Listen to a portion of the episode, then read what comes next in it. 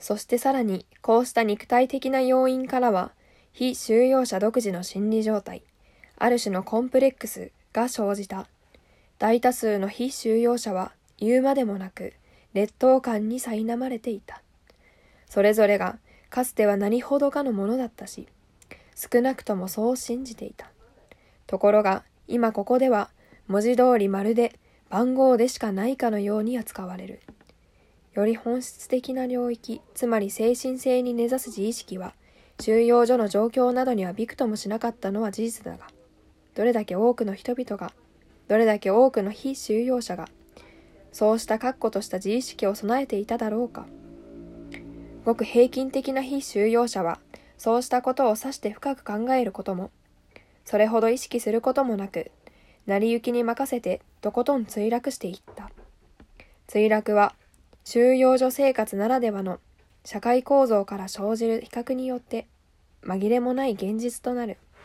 私の念頭にあるのは、あの少数派の非収容者、家宝や厨房係や倉庫管理人や収容所警官といった特権者たちだ。彼らは皆、幼稚な劣等感を埋め合わせていた。この人々は大多数の塀の非収容者のようには自分が貶められているとは決して受け止めていなかった。それどころか出世したと思っていた。中にはミニ肯定幻想を育む者もいた。少数派の振る舞いに対し、恨みや妬みで凝り固まった多数派は、様々なガス抜きという心理的反応で応じた。それは時には悪意のこもったジョークだったりした。例えば、こんなジョークがある。二人の非収容者がおしゃべりをしていて、話題がある男に及んだ。男はまさに例の出世組だった。一人が言うには、俺は知っているぞ。あいつは市で一番大きな銀行のただの当主だったんだ。なのにここでは、カポー風吹かしやがって。収容所生活には、食事の配り方に始まって、ゲノゲに落とされた多数派と、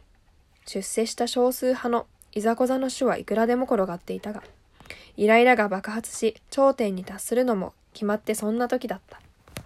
先に挙げた様々な肉体的要因から引き起こされた苛立ちは、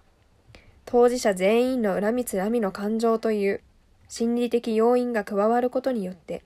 嫌が上にも高まった。このようにして